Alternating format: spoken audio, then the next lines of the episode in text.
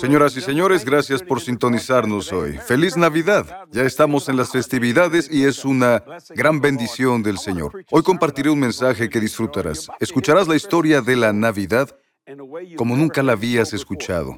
Aprenderás cómo Dios usa la obediencia inconsciente de un incrédulo para hacer que su plan se cumpla.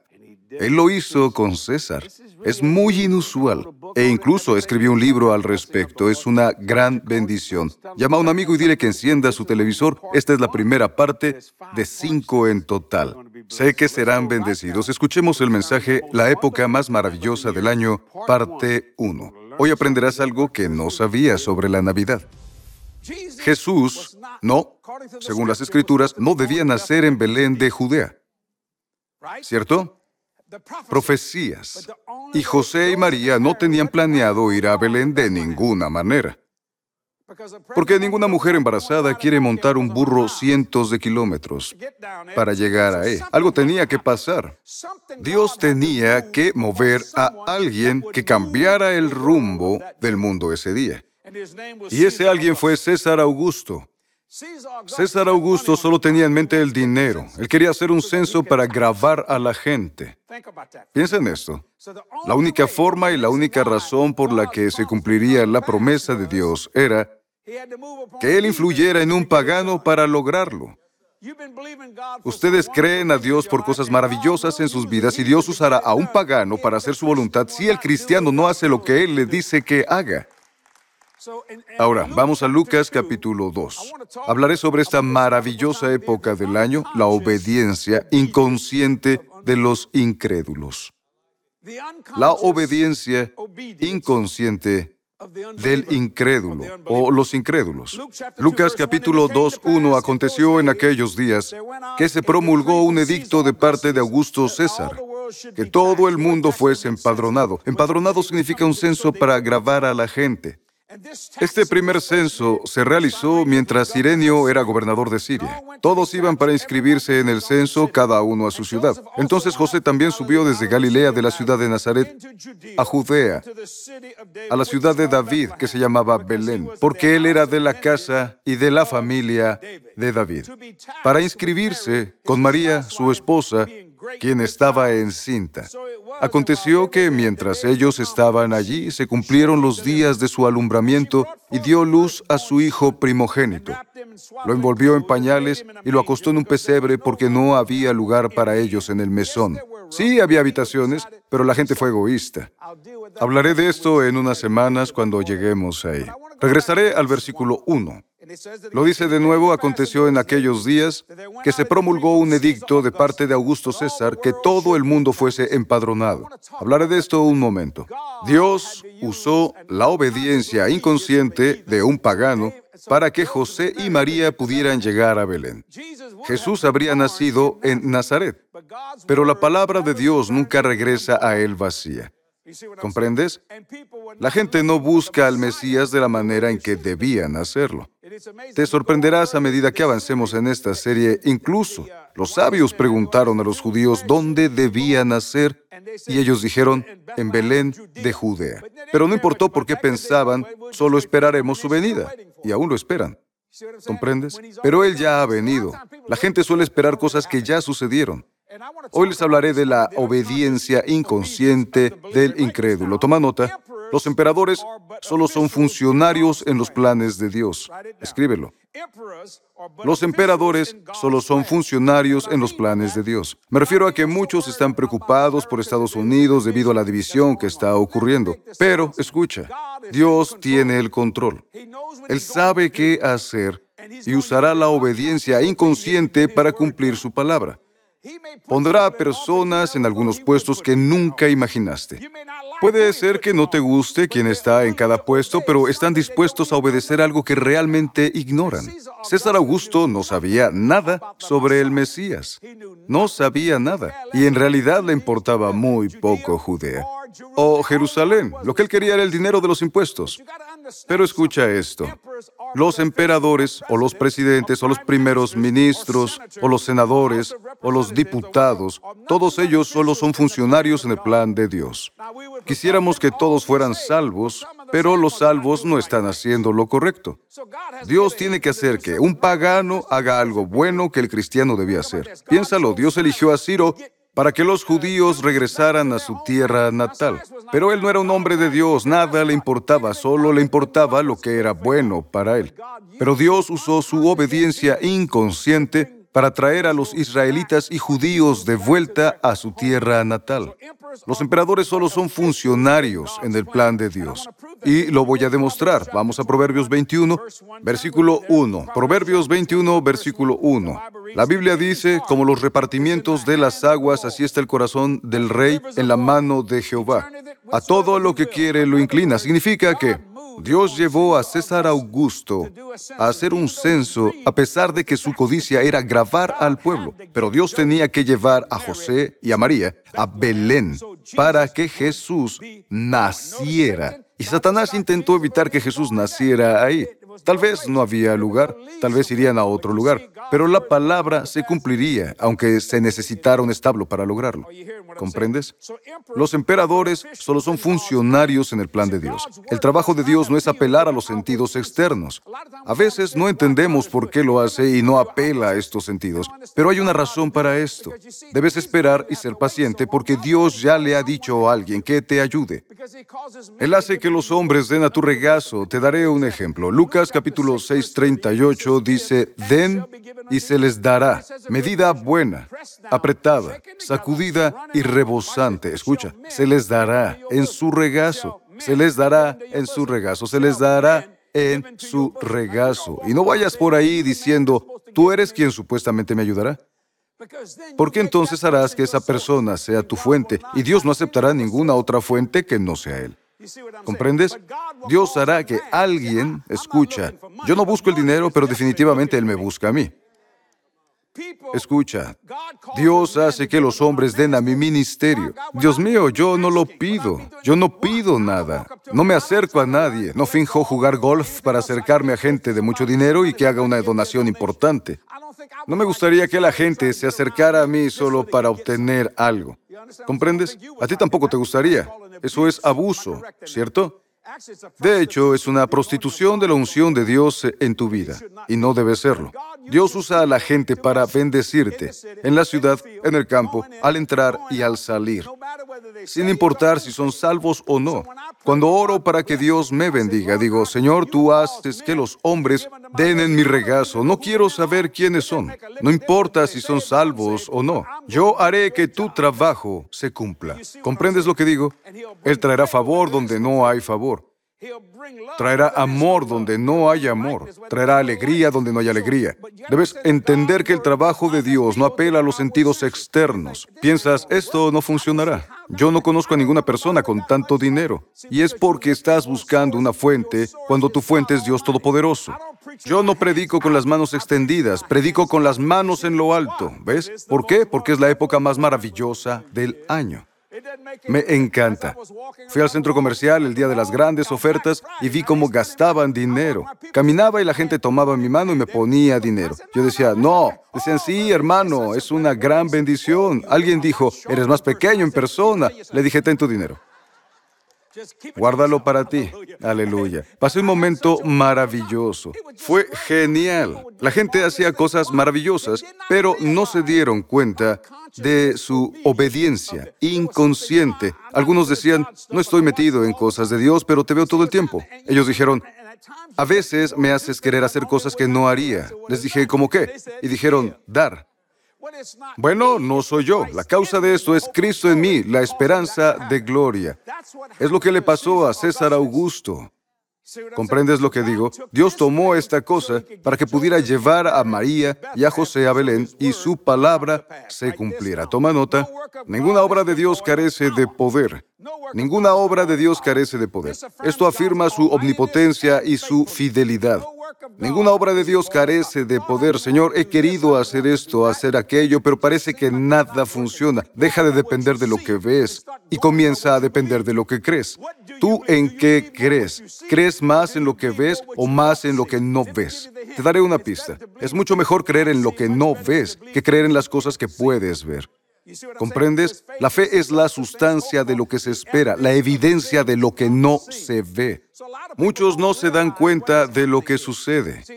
No pueden entender que Dios usará a personas que jamás imaginaron que Él podría utilizar. ¿Por qué? Porque su obra no carece de ningún poder. Esto muestra su gran omnipotencia y fidelidad a su palabra. Entonces allá iba José y María, y ella pesaba mucho por su embarazo. Katy era pesada en el embarazo. Le era difícil moverse. Jody era algo grande. Katy pesaba 43 kilos antes del embarazo y dio a luz a nuestra Jody con 53 kilos como peso máximo. Jody pesó 2 kilos 200 gramos. Luego perdió 100 gramos y pesó 2 kilos. ¿Cómo lo recuerdo?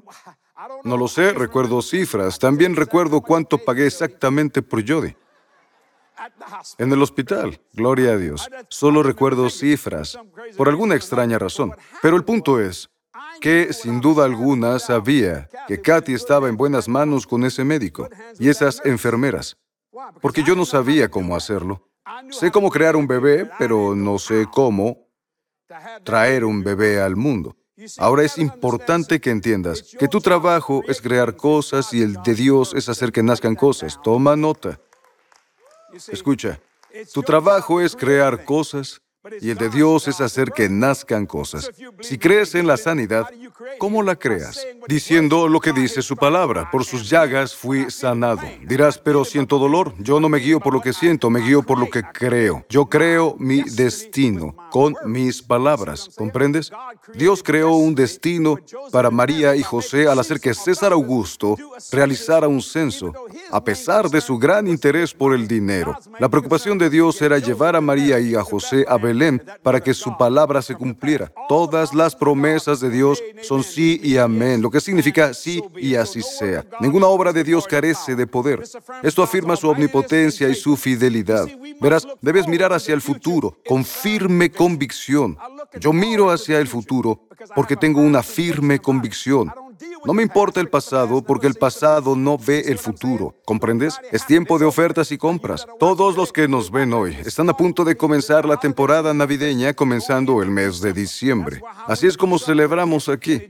Y es una gran bendición. Cada día del mes de diciembre debes tener a Jesucristo en tu mente. Si recibes un regalo, agradece a Dios porque si no fuera por Él, no lo recibirías.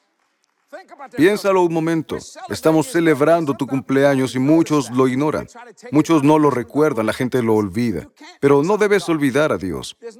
De ninguna forma o manera, porque sin la temporada navideña, nada de esto sería lo mismo. Las ventas más grandes de todo el año son estas. Y no es por las ventas, es porque estamos celebrando algo.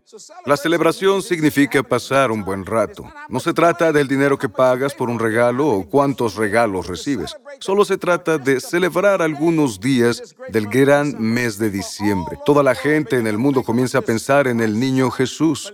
Pero, señoras y señores, Él ya no es un bebé. Es el rey de reyes, la rosa de Sarón, el lirio del valle, la estrella de la mañana. Dios mío, Él es el Dios todopoderoso.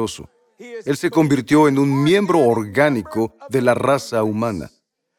¿Por qué? Para poder tocarlo. No puedes abrazar a Dios, explotarías, no puedes verlo y vivir. Dios se puso de una forma en la que puedes abrazarlo. Me recuerda a mi papá, él ya murió. Verás, papá compró un loro y lo nombró George. Este loro era algo malo, realmente lo era. Era así porque perdió dos de sus dedos y solo le quedaba uno para sostenerse. Pero papá se enamoró de él y hablaba con su malvado loro para enseñarlo a hablar. Él decía, Georgie, mi querido niño, y el loro decía, Georgie, mi querido niño. Cuidaba lo que decía porque repetía hasta las groserías. Si metías la mano a su jaula, te cortaba el dedo con su enorme pico. Él era muy brusco, pero papá quería abrazarlo y le dije, no lo hagas, papá. Te matará. Tú crees que le caes bien, pero te ve feo, no le caes bien. Te has burlado de su dedo y él lo sabe. Entonces papá tomó una bolsa de papel y se la puso a George para que no pudiera ver. Lo sacó y lo abrazó. George no podía ver nada, pero estaba en la bolsa pensando, cuando me quite la bolsa le arrancaré la nariz. Cuando papá levantó la bolsa, George, en serio, tenía solo un dedo, debiste verlo con un solo dedo. No puedo decirte lo que hizo George, pero fue una de las cosas más sorprendentes porque papá solo quería abrazarlo. Lo que Dios quería que tú hicieras era abrazarlo. Así que se puso de una forma en la que puedes abrazarlo, estar cerca de Él. Los niños se acercarían a ese Dios todopoderoso que se convirtió en un miembro orgánico de la raza humana. ¿Comprendes? Entonces Dios usó a un hombre llamado César Augusto, usó a un hombre llamado Ciro para repatriar a los judíos a su tierra natal. ¿Es posible que haya usado a un hombre llamado Donald Trump? ¿Es posible que haya usado a un hombre llamado Barack Obama? ¿Es posible que haya usado a un hombre llamado Dwight David Eisenhower? ¿Harry Truman? ¿George Washington? ¿Es posible? Piénsalo, algunos de estos grandes hombres y mujeres que Dios usó no estaban nada cerca de Dios en absoluto, sin embargo hicieron cosas piadosas, porque Dios tenía un plan. Así que si te preocupa algo en tu vida, olvídalo. No importa, olvídalo porque Cristo en ti, la esperanza de gloria, tienes un consolador y ese es el Espíritu Santo. La Biblia dice, cuando venga el Espíritu de verdad, ha venido. La Biblia dijo que te guiará. ¿En cuánta verdad? ¿En cuánta verdad? ¿Ves? Si Dios lo dice, sus planes para ti se cumplirán. No debes apresurarte, no te adelantes ni te atrases, no te canses de hacer el bien, no dejes de hacer el bien porque no lo ves, porque a su tiempo cegarás si no te desanima. ¿Comprendes? Bien, debes mirar hacia el futuro con una firme convicción. Tengo un gran futuro, amigos. A todos los que nos ven en todo el mundo, estamos entrando al mes de diciembre y el año está por terminar. Cada manifestación en la que crees a Dios debe tener lugar. ¿Escucharon? Pongan atención. En serio, sí, debería y podría. Ahora, no uses el eslogan de los santos de Nueva Orleans, debería y podría. No, no, debería, pero podría. ¿Dejarás que Dios use a alguien que te agrada o desagrada? para que cumpla su propósito en tu vida? Sé que te gustaría que Dios usara preferentemente a alguien que te agrade, pero recuerda, no puedes hacer que nadie espiritual, física o financieramente se convierta en tu fuente de vida. Tu fuente es Dios Todopoderoso y no tendrá otros dioses delante de él. Así que lo espero con gran anticipación y sinceras expectativas. Como ya lo dije, cambiaré mi nombre a Ernesto. Dios mío. Katy es Ernestina, nuestros apellidos son expectativa. Gloria a Dios. Esperamos lo inimaginable. Recibimos lo imposible. Simplemente porque es posible. ¿Por qué? Por el poder de Dios. Y si Dios necesita usar a alguna persona que particularmente no me agrada, o alguna persona que no le agrada a Él, lo hará. Un gran ejemplo de esto es que siempre quise tener mi propio hangar en el Aeropuerto Internacional de Nueva Orleans. El Señor me bendijo con el primer avión que tuve en el 94. Se lo compré a Harvey Firestone Jr., que tenía más de 80 años. Para resumir la historia, tuve que alquilar un hangar como todos lo hacen. Y dije, me gustaría tener mi propio hangar, pero sé que no sucederá. Una vez al estacionarnos, el señor Benson, que ahora está en el cielo, solía estacionar su avión al lado de mi avión. Esto fue en el Armstrong International. Después se mudó de ahí. Él solía estacionarse al lado mío, así que lo conocí y hablé con él. A veces, Al Copeland volaba su avión ahí y llegué a conocerlo y hablar con él. Para no alargar la historia, dijeron, nunca tendrás tu propio hangar. Yo dije, nunca digas nunca. Y sonrieron pensando, este chico no sabe de lo que habla. Eso fue en 1994 y tenía el cabello gris. Así era antes de ser blanco. En fin, escucha esto. Tres semanas después nos vimos y estábamos platicando acerca del precio del combustible de los aviones, ya que es muy caro. Todos hablaban del tema cuando yo estaba arrendando una empresa llamada General Aviation. Se llamaba FBO, operador de base fija. En resumen, es una gasolinera en el aeropuerto, que carga gasolina y brinda servicios a aviones. Estábamos en el hangar llamado Rainbow. Y para resumir, estábamos ahí parados y hacía muchísimo frío. Bueno, todos hablaban de tener su propia estación de combustible, pero no. Ya sabes, los FBO no lo permitirían porque quieren que les compres el combustible a ellos. ¿Por qué? Porque solo así pueden controlar el precio. Así es, si tienes un jet, creen que puedes pagar lo que sea. Te cobran lo que ellos quieren. Entonces estábamos ahí parados y nunca olvidaré cómo Dios usó a alguien que nunca pensaron que usaría. De repente, un hombre dijo, quisiera tener una reserva de combustible. Este hombre era de una empresa muy grande aquí en Luisiana. Lo miraron y dijeron, no sucederá. Yo dije, bueno, a mí también me gustaría tener mi propia reserva de combustible. Dijeron, no sucederá, reverendo. Dije, nadie sabe lo que Dios puede hacer. Y dijeron, tu Dios no es tan bueno. Y cuando dijeron eso, el Señor respondió. Dije, Porque verás, ellos no podían entender cómo alguien con tanto poder le daría una reserva de combustible a un predicador. Dijeron, no sucederá. Esto fue en 1994 o 95. Pasaron los años y seguí creyendo porque no me canso de hacer el bien. Los planes de Dios no carecen de poder. Dios tenía que mover a alguien muy poderoso, muy poderoso para cambiarlo. Y para no alargar la historia, damas y caballeros, tengo mi propia reserva de combustible, mi propio camión y mi propio hangar. Gloria a Dios. Señoras y señores, Dios usa a los incrédulos para asegurarse de que su plan se cumpla. Piénsalo un momento. Él usó a César Augusto. César quería imponer un impuesto para satisfacer al gobierno, pero Jesús vino para satisfacer al pueblo. ¿No es una bendición? Verás, Dios trabaja en tu vida, tal vez no te des cuenta, pero lo hace. Escucha, Dios es fiel y eso debería hacernos esperar el futuro con convicción. Te diré algo sobre tu futuro. Es muy brillante. Tienes un destino que alcanzar y Dios hará que se cumpla. Dirás, no lo siento, no importa lo que sientas, no es lo que ves o lo que sientes, es lo que crees. Puedo orar por ti para que comprendas el plan de Dios. Padre, en el nombre de Jesús, te pido que los ministres ahora, hablo a la cámara, en lo espiritual, físico y financiero, que cualquier cosa que deseen, cualquier cosa, Señor, te pido que lo cumplas hoy. Es un gran momento del año para ser bendecido en la ciudad, en el campo, al entrar y al salir. Padre, gracias por esto. En el poderoso nombre de Jesús oramos. Realmente me asombra cómo la inconsciencia de un incrédulo hizo que Jesús naciera en Belén. Él no habría nacido en Belén. Nadie lleva a una mujer embarazada de nueve meses en un burro y recorre cientos de kilómetros, ya lo he dicho. Parecía que no lo lograría. Sin embargo, Dios usó a César Augusto para que la profecía se cumpliera, para que Jesús naciera en Belén y comenzara el plan de Dios para nosotros. Ahora puedes pensar, no sé cómo es que lo hará. Es probable que use a un incrédulo porque los creyentes no hacen lo que Dios les dice que hagan. Así que Dios dijo, bien, haré que un incrédulo lo haga. Comienzo a predicar, no puedo evitarlo, no te vayas. Volveré enseguida para darte otra palabra. Mira esto y sé bendecido. Este Evangelio del reino será predicado en todo el mundo para dar testimonio a todas las naciones y entonces se acercará el fin.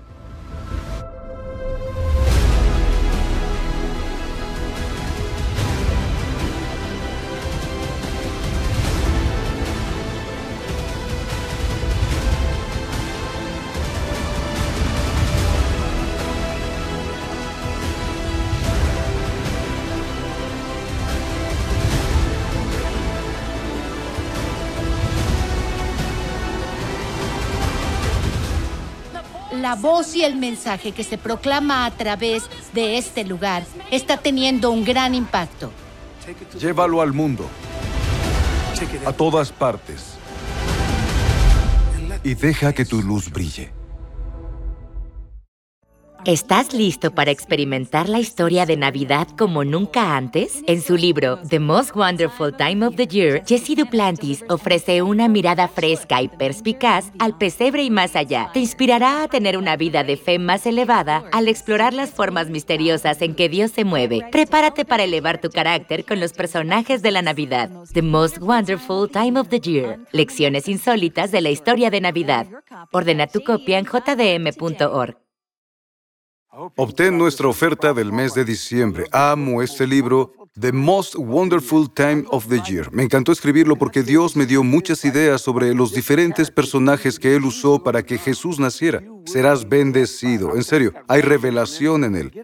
Consigue una copia para alguien. Sé que será un gran regalo de Navidad. ¿Cómo lo obtienes? Visita jdm.org. Para toda la información es nuestra página web, The Most Wonderful Time of the Year.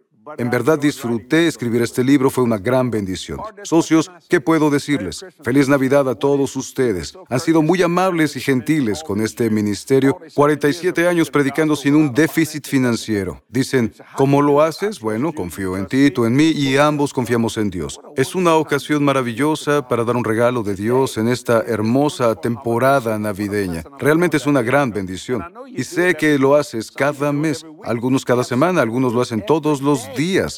Y me asombra, pero es algo maravilloso. El 100% va a la evangelización mundial. Estamos libres de deudas. No debemos nada a nadie. Estamos libres de deudas desde el 82 y los que me conocen saben que la unción del ciento por uno y la unción de aumento están sobre mí. He descubierto que al respaldar y apoyar a las personas, esa unción llega a ellos. Muchos ministros me han dicho, Dios mío, descubrí que me respaldas. Mi ministerio explotó, mi negocio también explotó. Bueno, no lo presumo, pero Dios confía en mí. Y yo en Él. Juntos hacemos la obra del Señor. Es una gran bendición del Señor. Gracias por asociarse al ministerio. Es algo maravilloso. Me gustaría poder decir más que solo gracias. Pero les diré que, al llegar al cielo, habrá miles en su puerta diciendo, gracias por hacer que naciera de nuevo a través del ministerio de Jesse. Es lo que hace tu fiel apoyo financiero. Nos vemos la próxima semana con la parte 2 de El momento más maravilloso del año. Serás bendecido. Compártelo con un amigo, mira el programa y sé bendecido. Adiós. Anímate por quien realmente eres. Toma el tiempo para estar en su presencia y llenarte de su gloria. Dios ha abierto la puerta, chicas. Debemos atravesarla. Gloriosa. La conferencia para mujeres de Katy Duplantis. Regístrate en jdm.org. ¿Sabías que los ángeles son reales y muchos de ellos están hoy aquí? La palabra de Dios está llena de experiencias sobrenaturales de personas como tú y como yo. Ordena tu copia este día en jdm.org. Dios tenía un precursor que vendría antes que Jesús para proclamar el Evangelio, el predicador más grande que jamás haya vivido. Predicaba el infierno tan ardiente que olías humo cerca de Juan el Bautista. Era totalmente único y diferente. No tuvo milagros en su ministerio y sin embargo toda la ciudad venía a verlo.